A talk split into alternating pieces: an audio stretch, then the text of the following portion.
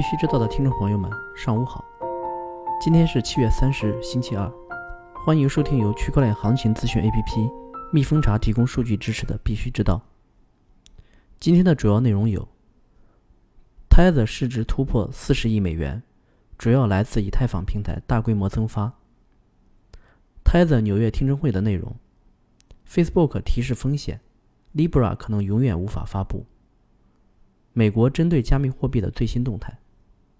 首先来看数字货币行情，蜜蜂查二十四小时行情早报，七月三十日八点数据，BTC 报价九千五百二十一点四二美元，二十四小时跌百分之零点五四，交易量为一百三十三点二五亿美元，ETH 报价二百一十点九五美元，二十四小时涨百分之零点九四，交易量为。四十八点五八亿美元，XRP 报价零点三一零五美元，二十四小时涨百分之零点二五，交易量为九点四三亿美元。Tether 市值突破四十亿美元，达到自二零一五年推出以来最高水平。在短短几周内，这个锚定美元的稳定币从二十八亿美元迅速蹿升至四十亿美元，主要原因是。近期基于以太坊 ERC20 代币的大规模增发，早在六月份，Tether 在以太坊上发行了五亿美元的代币，这次突然增至十五亿美元，需求增加的原因尚不明显，但加密货币的价格在五月到六月均有所上涨。一直以来，USDT 的交易量远远低于比特币甚至以太坊，近期未经过滤的交易量却一直超过比特币。根据 Trust Nodes 说法，一个合理的假设是，这个稳定币是伪造虚拟交易量和进行交易量清洗等的主要用途。七月二十九日消息，中央财经大学法学院教授窦建鹏发表评论称，稳定币泰达币一天交易量可达二百八十亿美元。这个黑箱操作的公司，当前是加密货币最大的潜在风险。美国仅有少数人使用泰达币交易虚拟货币。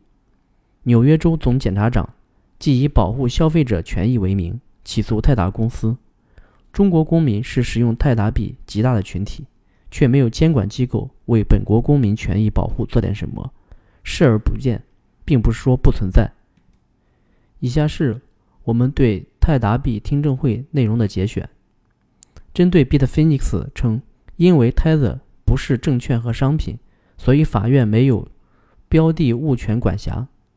纽约总检察长办公室表示，此案中的任何争议都与 Bitfinex 在禁止为纽约客户提供服务前的行为无关，因此不存在任何管辖范畴。对 Bitfinex 案调查的范围和这次听证会的范围非常不同。辩护律师表示，Tether 的服务条款排斥美国客户，并明确表示。纽约的客户不受欢迎，没有什么禁令是完美的，但是，Tether 确实非常努力的让纽约客户远离 Tether 的服务。上周，Tether 确定一名客户为纽约居民，就把他拒之门外了。纽约总检察长办公室试图从属人管辖权层面提出质疑。Tether 高管在纽约生活和工作，并在纽约注册账户。他们在纽约建立的业务关系，使用 USDT 交换 BTC 和其他虚拟资产。纽约最高法院法官批准延迟九十天。纽约总检察长办公室可继续调查 Bitfinex。律师们试图上诉驳回这一案，但遭到拒绝。这可能成为未来的黑天鹅事件。我们还需要持续关注本案进展。据报道。全球最大的期货交易所 BitMEX 首席执行官兼联合创始人已在推特上沉默了两周多的时间，这与其以往的活跃大相径庭。分析认为，这一情况或与 CFTC 正在对 BitMEX 进行调查有关。BitMEX 的官方社交媒体账号也是如此。这个塞舌尔公司上一次在推特上发布动态是七月十五日。据 c o n d e s k 报道。Circle 首席执行官今日将出席美国参议院银行委员会举行的审查数字货币和区块链的监管框架的听证会，在预先准备好的证词中，他表示，国会应该通过政策将数字资产定义为一种新的资产类别，并为数字资产制定适当的规则和豁免，这需要立法，可能改变我们现有的大宗商品、证券和银行法等。他还表示，区块链技术将帮助监管机构更好地追踪洗钱。币安慈善基金会 （BCF） 去年年底得到了至少一千三百万美元的捐款，然而其网站显示其所收到的加密货币捐款价值不到六百万美元。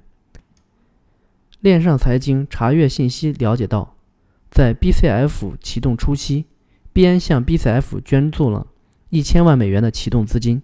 二零一八年十月初，币安发布公告表示，币安将允许。项目团队提交自己认为的上币费用，这笔费用将百分之百的捐赠给 BCF。二零一八年十月底，孙宇晨在微博上表示，将向 BCF 捐赠三百万美元。对此，BCF 发言人作出回应称，币安一千万美元捐赠是一项承诺，剩余捐款暂时被搁置。与此同时，孙宇晨曾承诺三百万美元并不能在网站上查询到。但是在外媒记者提出质疑之后，BCF 的网站上更新了这一条捐款信息。全球政策方面，据链文消息，加密资产投资银行 Galaxy Digital 宣布获得美国金融业监管局 FINRA 批准其旗下经纪交易商的业务扩张，允许该公司在美国境内充当承销商，公开注册发行股票、债券和其他公司证券。美国总统特朗普发布推文称，美联储融资太早又太多，其量化紧缩是重大错误。虽然美国做得很好，但潜在的财富创造却被忽视了。尤其是与美国债务相比，美国正在与其他公司竞争。对比摩根西创始人发推评论回复称，比特币的货币政策则不是能被操纵的。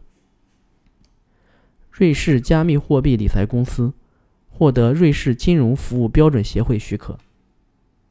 斯洛文尼亚将惩罚从事加密货币挖矿交易活动而未纳税的个人。